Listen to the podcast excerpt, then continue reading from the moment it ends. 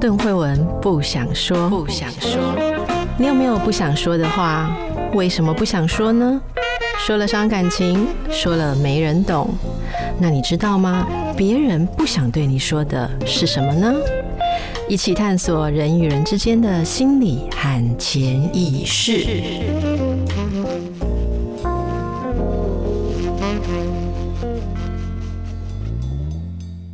欢迎来到神话人生，我是邓慧文。大家好，我是叶伟忠。我们要继续讲奥德修斯的事情。那上一次说到了那个独眼巨人的过程，然后最后就是这个没有人，明明他就是没有人，可还是却要大声喊出自己是谁，喊出自己的名字。这整个过程呢，在时间被我截断之后呢，叶博士说他还有很多话要讲。就是这整个过程到底有什么样的象征意义啊？他说，这整个是一个伊底帕斯跟寻父、寻找父亲的主题。至于为什么独眼巨人是一个寻找父亲的主题，我们就把时间交给伟忠。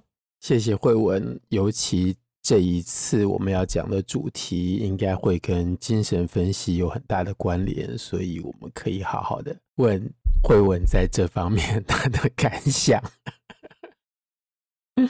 呃，好，那我之前强调过一件事情，就是《奥迪赛》的开头是奥迪修斯的儿子出发去找父亲，然后另外一方面，奥迪修斯从另外一个方向回到家里面来。这个寻找父亲的意义，在整部史诗里面全部都若隐若现的存在。那我先做一个第一个连结，就是我们知道伊底帕斯的故事，不要把他的故事推得太前面的话，就是当伊底帕斯作为一个青少年，有一天他听到某个声音说他会杀掉他的父亲，所以。他就去阿波罗神殿寻求神谕，神谕告诉了他这件事情，就是有一天你会杀掉你的父亲，你会和你的母亲结婚。从这一刻起，他就不敢回家，因为他不希望杀掉他的父亲，也不希望和自己的妈妈结婚，所以他就开始流落异乡。然后我知道，我听过你讲，然后他就开始往东边走，然后这时候他的父亲其实是在往西边走。所以这个跟你刚刚说的奥德修斯儿子往一个地方要去找父亲，父亲从另外一边要回家，是同样的格局。是，然后一个是铁链马克是要去找父亲，然后伊底帕斯是要逃避他的父亲。但是在伊底帕斯的故事里面，就是他在一个三岔路口遇到一个陌生人，两个人吵起来之后，他把这个陌生人杀掉，结果这个人就是他的爸爸。这个故事的结构，我们在全部最后奥迪赛讲完之后，可以再回过来，因为有人替奥迪修斯的故事写了一个尾巴，就是他回到家之后又发生什么事情呢？他回到家之后又发生了一件这样子的事情，我们有机会再回过头来讲。什么？什么又发生一件这样子的事情？然后是哪样子的事情？这样子的事情就是。当史诗《奥迪赛》结束之后，他把所有的求婚者都杀掉，他回到家，坐回他的王位，他成为国王，然后他和王后他的爱妻在一起，然后他有一个儿子。有另外一部史诗，今天我们只知道他的故事的梗概，没有他的内容。这部古希腊史诗呢，写说。奥迪修斯回到家之后，他再度的不甘寂寞，这是我们接下来会讲到的主题。他再度不甘寂寞，他又出发了。这回他出发是他另外一个在另外一边，他在岛上喊纳西或者翻译成齐克尔的那个仙女生的儿子出发来找他。就是他在流浪的过程中，在其他地方，我们下面几集会讲到，在外面生的儿子又出发来又出发来找他，所以就变成另外一个方向的父子。对，但是这个儿子从来不认识他。OK，好。所以这个故事到了某一个阶段的时候，这个儿子就把他杀掉了。所以最后奥迪修斯是死于在外面生的根据这一个版本，对。然后呢，这个没看过的儿子和他的太太结婚了，他的儿子和他在外面的情妇结婚，这个是那部史诗的结局。所以那部史诗完全的吻合伊底帕斯的结构。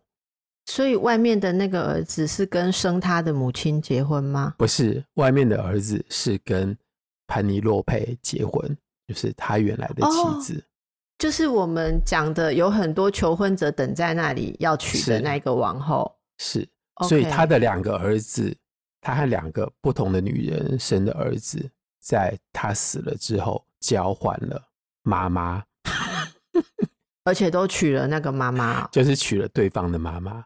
所以他的儿子也去娶了他在外面的，是别的别的他的情妇，可以这么说。但是这部史诗我们没有留下来，到底这样的用意是什么？我们就请伟忠继续为大家解惑。我觉得这个太奇妙了。然后我我可不可以插嘴一下？请说。我没有办法不讲，请大家回忆一下薛仁贵跟薛丁山的故事。对，这是一样的故事。那我这一次主要要讲的就是。他开始漂流的第一站，我们上次讲过，就是他们吃了忘忧果，但是奥迪修斯没有吃。那忘忧果在这边就一方面就是他在人世里面他已经被人遗忘了，但是他自己并没有遗忘他自己的身份，他自己的家，他必须要回到那里去。就是大家都吃的那个 lotus，然后就忘记了，只有他没有忘记。是，嗯。好，那接下来他们整个船队再去的下一站就是独眼巨人那里。那这已经有很多人做过类似的诠释，那我只是再把它这边再深入，再加上一些其他的线索，就是那个独眼巨人原则上是象征他的父亲，他不只是象征他的父亲，甚至于象征他父亲的阳具或者是阴茎。所以他把独眼巨人弄瞎了，等于是把他的父亲阉割了的意义。好，所有读过荣格回忆梦醒思第一章荣格的那个重要的梦的人都知道你在讲什么。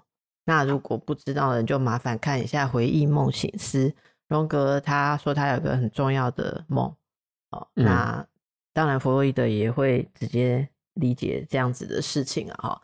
那其实伟忠有找了一张图给我看，可惜我不知道怎么样可以让大家看得到。你们如果看了这个图，就非非常的了解这个象征的意义了。哈，那我先讲一下独眼巨人原来在神话里面的第一个意义，就是他们是原始最初的时候，乌拉诺斯跟盖亚他们生的一群小孩，他们生的巨人里面当中的三个巨人。我们可以假设他们是一个。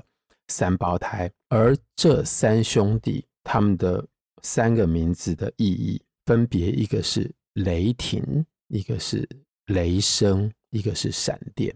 换句话说，在希腊罗马跟包括在法文里面，我不知道英文有没有，他们都把打雷这件事情分成三个部分：一个部分是你听到的声音，另外一个部分是你看到的光，那个闪电，还有这两个东西合在一起，就是那个。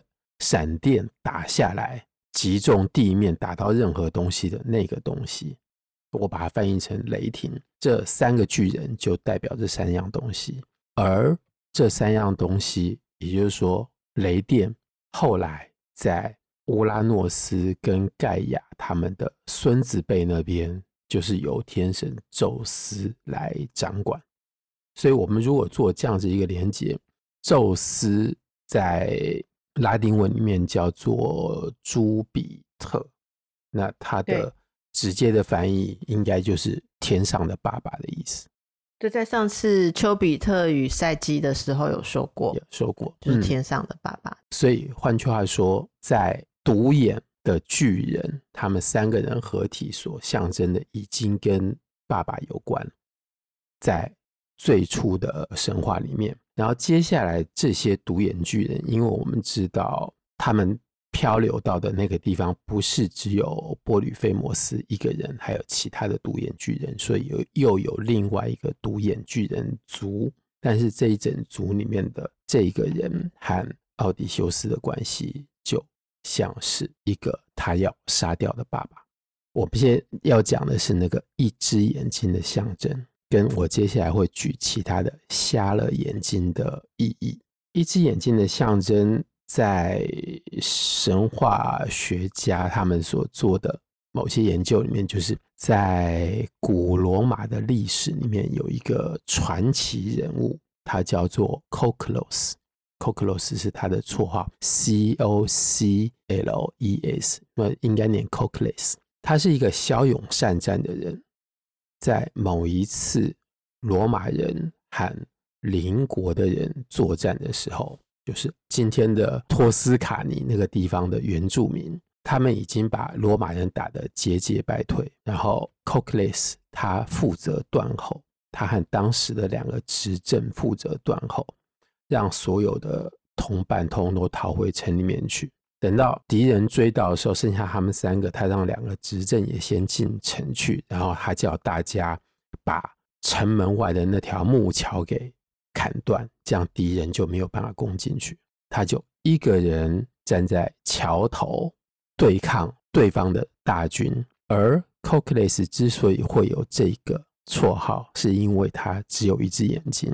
他另外一只眼睛在之前作战就已经瞎掉了，所以我们前面讲过独眼巨人这一族的名字叫做 Cyclope，对，原则上这是同一个字。而他在桥边只是大叫了几声，说：“你们谁敢过来，我就跟你拼了。”然后整个敌军看到他样子，吓到不敢再往前冲。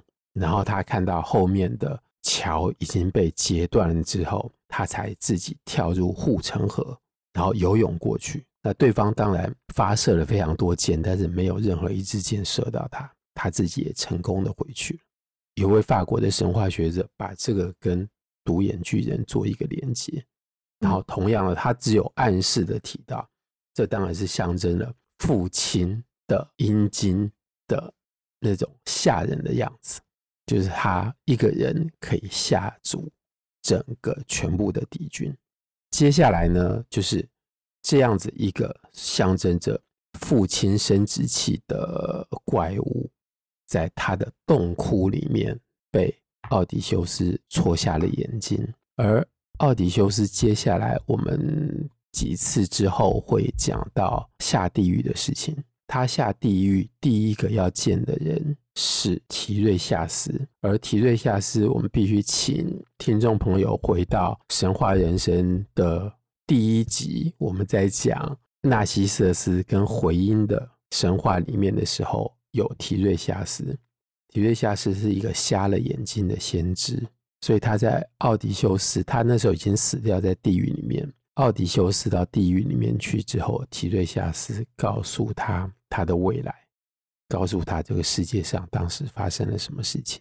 而在提瑞夏斯之后，他在见到的人是他的母亲，所以我们可以假想象他进到地狱里面去，是跟一个象征的父亲面对，跟他真实的母亲，因为他的母亲已经过世，而他实际上的父亲还在，还活在人间。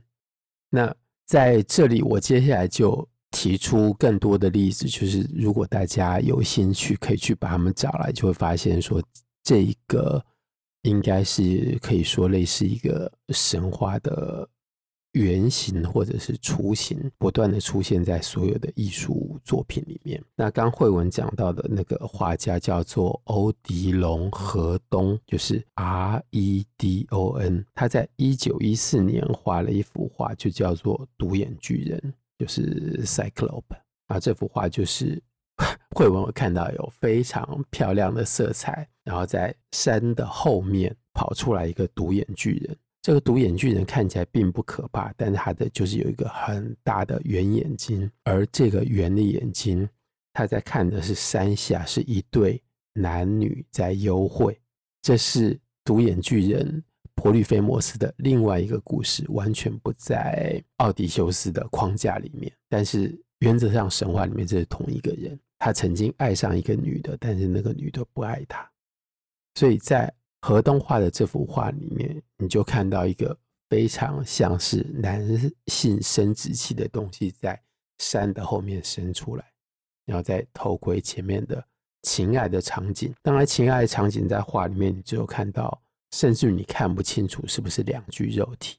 原则上，我们只有看到一具，就他从山的后面头盔，甚至看起来啊，会有一点乍看之下不是很清楚的时候，会以为是你说的这个独眼的这个东西在山的后面看着一个女体耶，应该是，就是刚开始的时候会看起来会有点像你说，也许是他爱慕的那个女子。是。那我想问一下伟忠，就在刚刚听到现在，就是你很详细的解释了。奥迪修斯的启程一开始就独眼巨人，嗯、好，那也就是说，从启程就有这个父子父子相寻的场景，以及伊底帕斯的意涵，所以你说独眼巨人就继续在演绎这一个情节，好，那我们也听到了很多类似的主题。嗯、那如果说对奥迪修斯来说的话，他为什么需要这个父亲的主题？因为奥迪修斯的父亲有特别被提到嘛？就是说，这个主题是奥迪修斯是站在一个父亲的位置吗？还是他其实是一个儿子的位置？就是他要承托的这些意义是什么？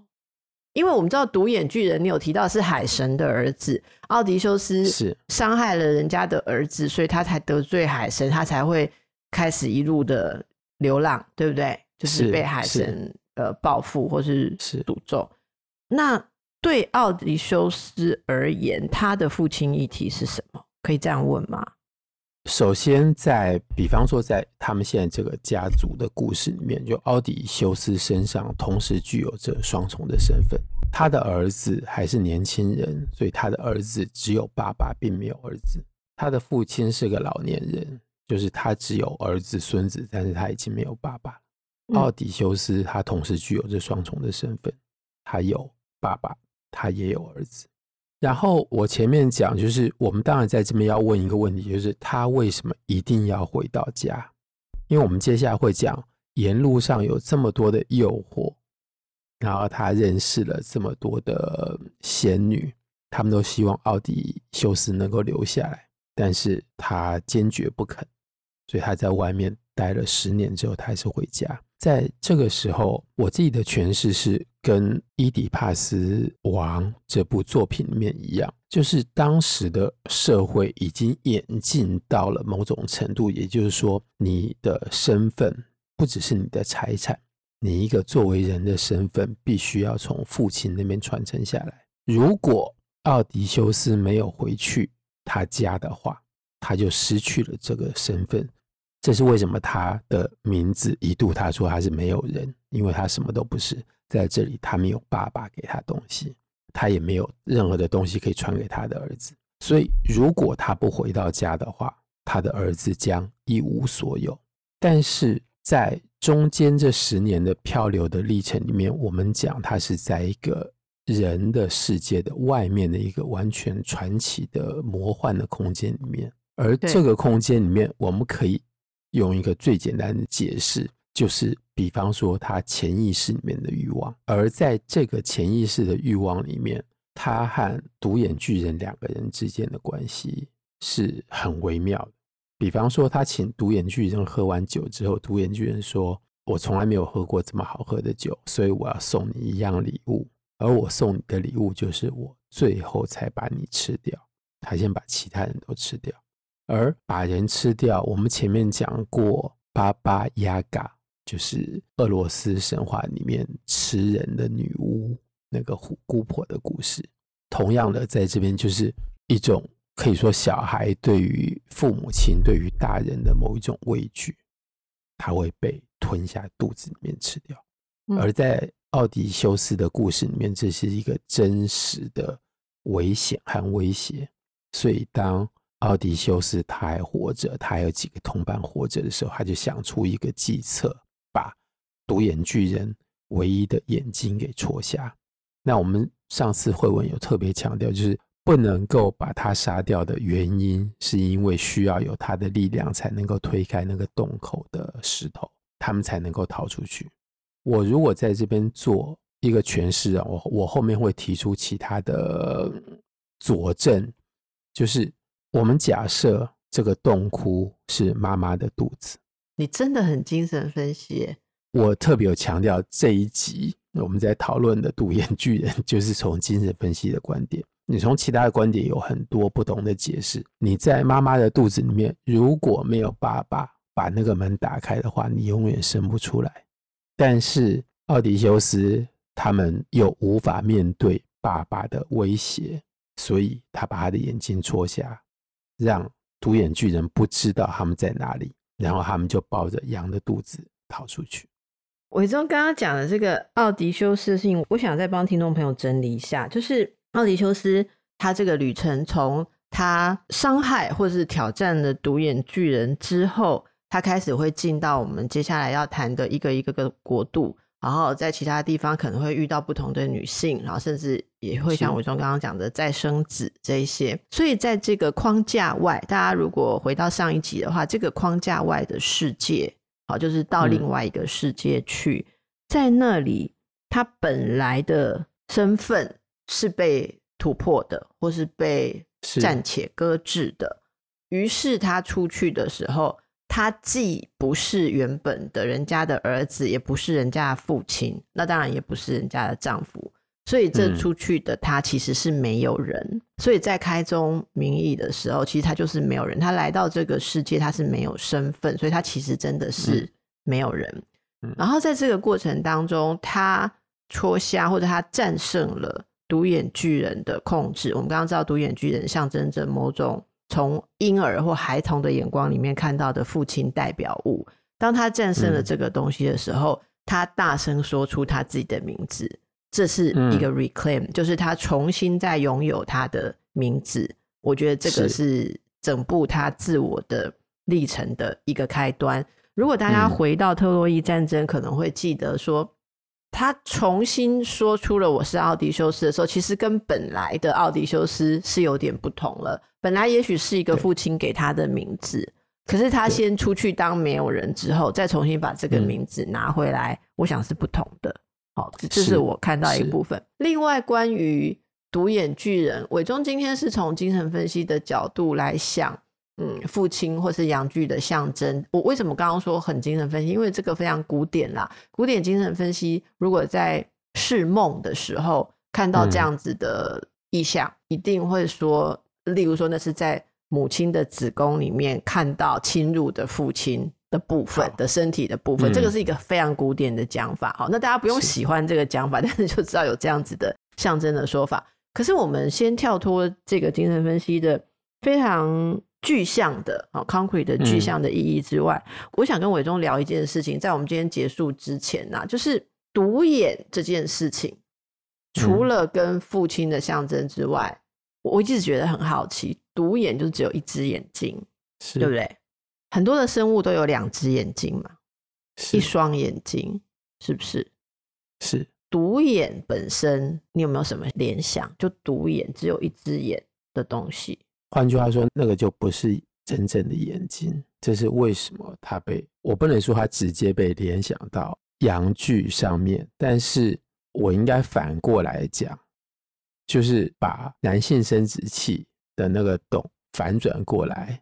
当做是一个眼睛，法文有这样子一个，今天已经没有没有什么人在讲，就是当你布拉布拉说了很多东西，对方不屑一顾的时候，他会撂下一句话，他就讲说：“我的眼睛。”这就是说意思，就是我对于你说的这些东西毫不采信，毫不在乎。但是他说的“我的眼睛”是用单数来讲，我到后来才。有一天才恍然大悟，这句话的意思应该就跟我们现在讨论的独眼的意义是一样的。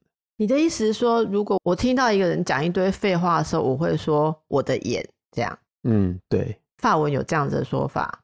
有。就我听到你废话一大堆的时候，我会说蒙蒙什么蒙 z z。嗯，蒙那尔，你讲的是复数。蒙那尔，因为要连音，那是单数，是二尔是单数。哦，所以意思如果说我的眼睛啊，意思就是说听你在胡乱的意思是这样吗？是是，所以这语言上也是有一点相通。对，你可以讲的更粗俗一点，所以你就会发现完全接到一起。所以当法文那句话在讲我的单数眼睛的时候，有一指生殖器这样子的脏话的意思吗？绝对有。好，各位，这是我们法文第一课，法文俚语终于出现在神话人生了，不知不觉的流露，好，大家都学到了一个法语，好，好，那所以伟忠。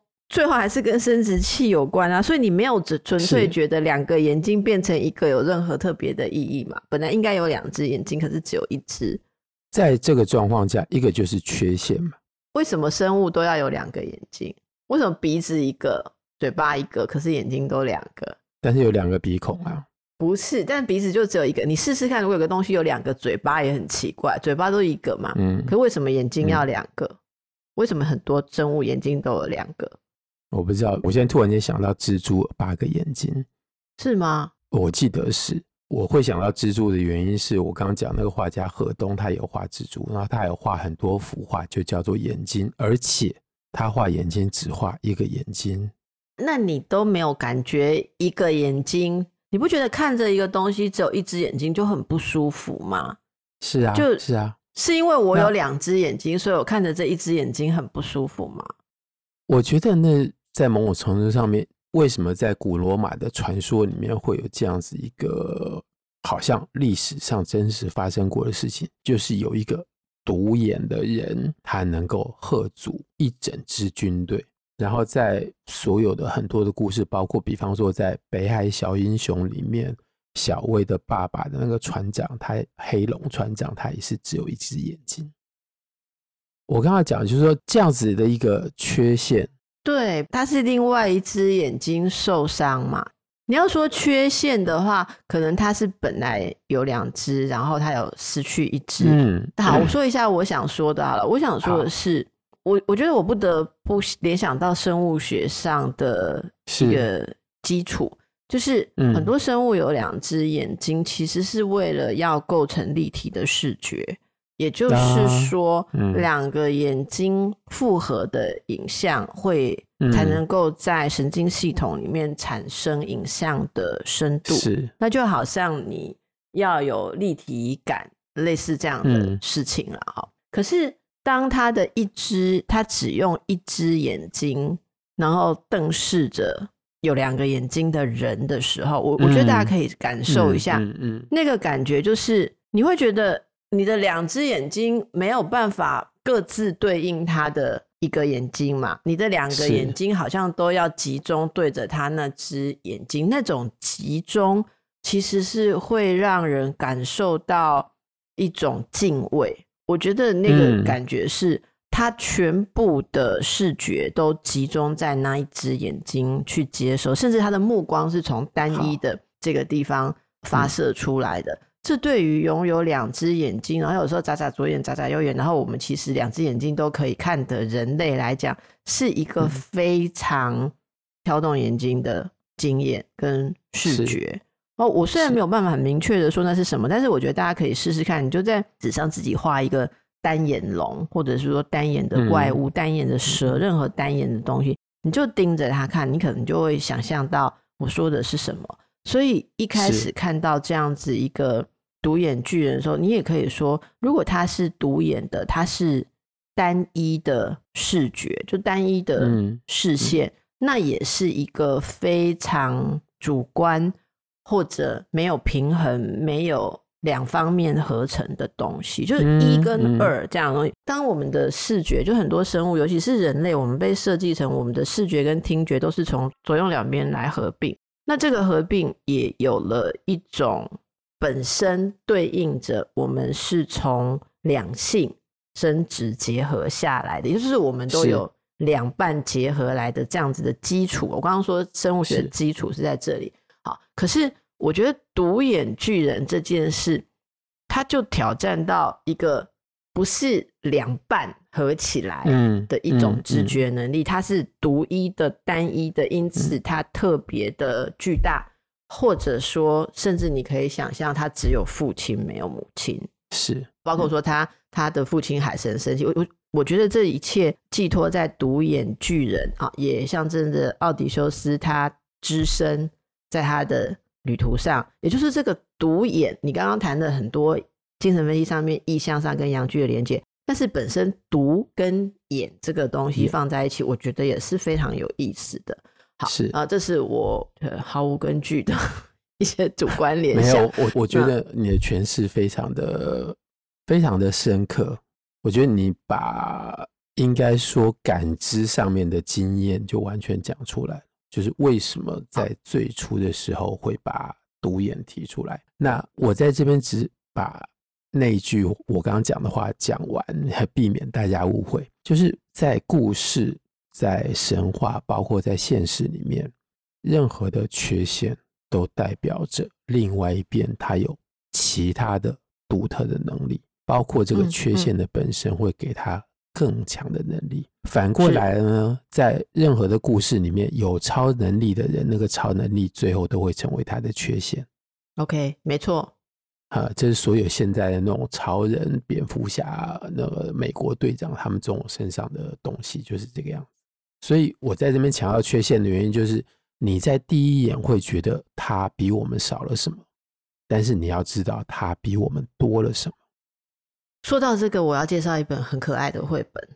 好，就是日本的很畅销的绘本作家吉竹伸介，他有一本绘本讲的就是有人跟我们不一样。这个主角的孩子到了一个地方，那边的人全部都只有一只眼睛。嗯，那有的地方是全部都有三只眼睛，所以他就问他们说：“嗯、三只眼睛不会很，很奇怪嘛？”然后或者说。一只眼睛人就问他说：“两只眼睛不会很不方便嘛？”好，是啊、就是就是彼此的那种想象。他就在说怎么去想象别人用不一样的状态。还有人是前面也有眼睛，后面也有眼睛，然后就问他说：“嗯、你后面没有眼睛怎么走路？”你要怎么？然后他才觉得，嗯、对，他才觉得就是我觉得是一个蛮有趣的想象。所以在不同的知觉状态跟不同的设计当中。每个人感受到的世界是如何？哦，这里面当然有非常多的寓意，但是这互相的对照，可能也呃预示了奥德赛是怎样的一个旅程。就从这个从双眼见识到独眼，就是他开场就是很挑战你原本很习惯的一个状态，而你要在这个状态之中往前走。在延续之前说的遗忘跟不遗忘，还有父亲的议题，以及自己的身份的议题。好那我能够推荐另外一个绘本吗？我很快的讲过去。这个绘本的作者叫做弗洛伊德。弗洛伊德有绘本哦。弗洛伊德有一篇短短的小文章，那个读起来就跟读绘本的故事一样。他在英文里面被翻译，英文刚好有这个字，但是法文没有这个字。英文这个字就是叫做 uncanny。嗯，慧文要不要解释一下这个字的意思？呃，好，毛骨悚然的吗？就是一个很奇怪的感觉，就是一个说让人觉得不舒服的，不舒服。就是简单讲，以现在我觉得大家讲法就是不舒服这样子。对，或者其实前一阵子大家会讲不舒服。对，就你要讲不舒服才有 uncanny 的那个字的本身就有就已经是一个 uncanny 了。嗯，那德文那个字叫做 unheimlich。如果大家对这个东西有兴趣，我有位朋友他正在用这一个字写一本博士论文。这个字简单的说呢，就是你在家里面会感觉到一个奇怪的感觉，就是你在家又不在家。但当然也可以反过来，就是你在外面会有一种在家的感觉，是一种很微妙的一种说不出来的诡异的感觉。诡异感，弗洛伊德，诡异感。对，好，那弗洛伊德写的这个诡异感，他用的一个例子是十九世纪初期的德国作家叫霍夫曼。霍夫曼写了一个短篇故事，非常好看，叫做《杀人杀子的人》，不是杀掉人。Sandman，Sandman，Sandman。嗯，这个杀人就是小孩，如果晚上不睡觉的话。沙子人就会夺走他的眼睛，夺一只还两只？不知道。好，应该是两只。那杀人这个故事里面有非常多这样子的诡异感，啊，弗洛伊德用这篇很有趣的故事来阐述这个理念。我不记得弗洛伊德在这一篇短短的论文里面讲到过这一句话，但是我前不久去上课，上艺术史的课，那艺术史的教授再度提到这个字之后，他就说：“我觉得是他做的诠释，他只是把它讲得更清楚，就是一个你既熟悉又陌生的地方，如果你要把它推到一个更广大的普世的经验，就是。”你曾经去过那个地方，但是你对那个地方没有任何的记忆。对于全世界所有的人而言，那就是母亲的阴道，也就是你出生的过程。你曾经从那里出来过，但是这是你这一辈子唯一一次的经验，而你绝对不会记得。这是为什么？我在前一次讲的时候，把奥迪修斯他们船队到了对面那个岛上，他们看到了。独眼巨人这边的，他们第二天看到了洞窟，他们第一天听到了羊叫声，看到了炊烟，这一切都是一种熟悉的感觉，而那明明是怪物住的地方，所以在奥迪修斯的这整个和独眼巨人的故事里面，也充满了所谓的 uncanny 的感觉，这个又加强了我可以来诠释。作为独眼巨人所住的那个洞窟是妈妈的肚子的另外一个佐证。更严格的说，其实不是妈妈的肚子，是子宫，是子宫。对，那他从那里出来之后，就像慧文前面讲了，他才重新拥有名字，重生了。所以这个是他旅游过程当中的第一次重生。那第二次就是他去地狱，也就是说。不再被爸爸的眼睛观看的时候，一个人或一个男人才拥有自己的名字或自己的身份，不能一直在爸爸的目光下。所以，其实伊底帕斯情节要弑父，我觉得弑父的代表行为里面，我们可以在各种的文本里面看到不一样的弑父代表行为嘛。嗯、好。可是我觉得戳瞎眼睛这件事，嗯、目光，嗯，还有刚才讲的呃阳具的代表，其实杨剧我们比较会想到像阉割这样子的破坏性啦。说真的，是那所以我，我、嗯、我本来就没有那么古典精神分析，然后我知道我们的听众朋友有很多精神分析师，嗯、那就包含一下，反正你们也知道，我就是荣格分析师。嗯、OK，那那这个。我可以完全理解古典精神分析看过来会是如何，但是我觉得这个目光本身就是对。弑父有大家可以更普世日常的去想象青少年有多需要戳瞎父亲的眼睛，有多需要逃脱超越父亲的眼光，父亲的眼光其实是非常非常控制性或者是严厉的。所以不戳瞎父亲的眼睛，其实你没有办法开始一个框架外的旅程或是成长。这是韦忠上是讲的，嗯《奥德赛》是属于框架外的旅程那一类的故事，好，就是那类的小说的典型。好，那我们今天就到这里好吗？我最后就是在补充，就是名字的意义。慧文刚刚说的就是这样，就是。这个在我想在西方的电影里面经常看到这样一句话，就是那个爸爸对儿子说：“我已经给了你一个姓，现在你要自己去闯出你的名号，你要让你的名被大家记住。”好，不管这个是一个允许，或者是一个变相的禁止，还是怎么样，总而言之，那个很有名的父亲靠着他让那个姓氏成为大家都知道的名字。但是大家都只知道是那个姓挂的是我的名，现在你要靠你自己去把你的名推出来，就是比我更有名，这是另外一种所谓的弑父的意义。这里很有趣，那我就这里再回应强调一次，为什么我刚刚会说在弑父的当下是你是 nobody，你是没有人。对因为那个时候你还没有自己新的属于自己的名字，你只有你父亲的给你的名字，所以其实你杀掉那个的时候，你自己是没有人。这是青少年在跟父母抗争的时候，特别是父亲在跟代表父亲权威抗争的时候，嗯、中间过程是非常痛苦的，因为他们的自我认同在那个时候是像流沙一样粉碎。嗯、你刚刚讲的那个不睡觉的小孩，霍夫曼的小说是沙。Sandman 杀子人，杀人，我觉得这很有意思，因为对。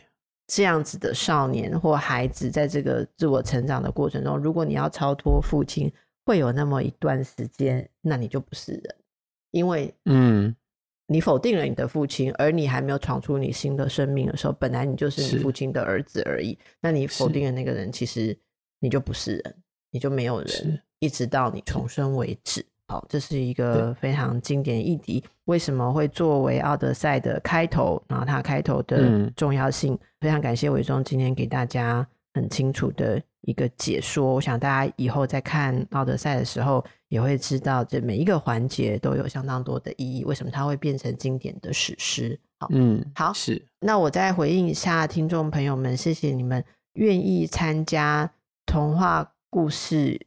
原型版本写作 征文的人已经增加到两人，怎么会只有两 人呢？然后有这么难吗？好，那我们就继续累积看看好了。好，不知道是奖品不吸引人还是怎样，我再想一下有什么更有趣的。好了，好，那大概就是这样。然后接下来请锁定神话人生，因为奥德赛会进入大家可能很多人会觉得很有趣的。呃，各式各样光怪陆离的国度里面，还有很多奥迪修斯跟不同的女人相遇的有趣的过程。然后就有很多不快乐的婚姻的问题。哦，好，那伟忠会告诉我们每一种不快乐的婚姻原因是什么。嗯、我们要进入婚姻之旅之前，让大家喘息一下。好，就这样喽，祝福大家，谢谢伟忠，好，谢谢大家，谢谢慧文，拜拜。